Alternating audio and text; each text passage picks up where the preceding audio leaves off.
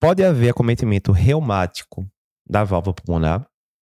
Boa dúvida. É, foi nosso aluno Valtécio aqui que mandou no curso do TEC, TEC 2022, Valpatias parte 3. E aí ele mandou lá na, essa dúvida.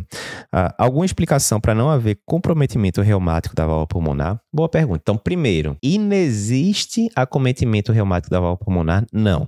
É raro, bem raro de acontecer, mas existe. Então, só lembrando, né, quando a gente está falando de acometimento reumático da, das válvulas, qual é a válvula mais acometida, classicamente, pela, pelo acometimento reumático? Mitral, primeiro lugar. Segundo lugar, aórtica, né? Tem até aquela, aquela dica sempre, né? Olha, se a aórtica está acometida por é, acometimento reumático, a mitral também deve estar, né? E geralmente é isso mesmo que acontece. Em terceiro lugar, válvula tricúspide, né? Lembrando que se você está com um paciente, por exemplo, que tem uma estenose mitral reumática importante ou uma insuficiência mitral reumática importante e ela tem essa pessoa, esse paciente tem insuficiência tricúspide, geralmente a insuficiência tricúspide não vai acontecer por acometimento reumático direto da válvula tricúspide. Geralmente vai ser uma insuficiência tricúspide secundária. Por quê?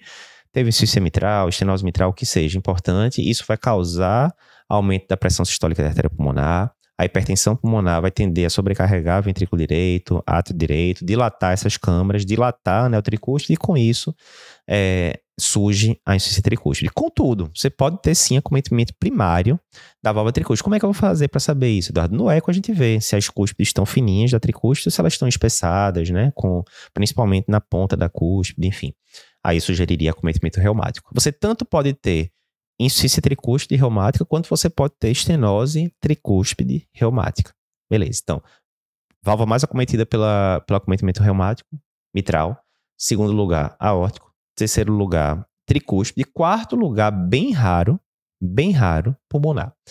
Ah, Eduardo, mas qual seria a explicação para isso? Pois é, aí, né, eu fui perguntar também para os experts, pedir ajuda dos universitários, dei uma olhada em algumas referências, e aquela coisa que não tem explicação única, clara, indiscutível. Né? Existem várias teorias em relação a isso, por que poderia ser, pressão em câmeras direitas, outras coisas, mas não me pareceu nem de longe ter um consenso sobre isso. Então, não vou ficar enrolando aqui vocês, não.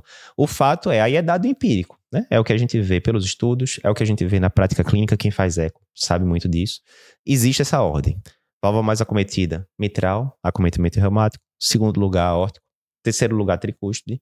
Quarto e último lugar, bem longe, pulmonar bem raro de acontecer. Então, fica ligado nessa.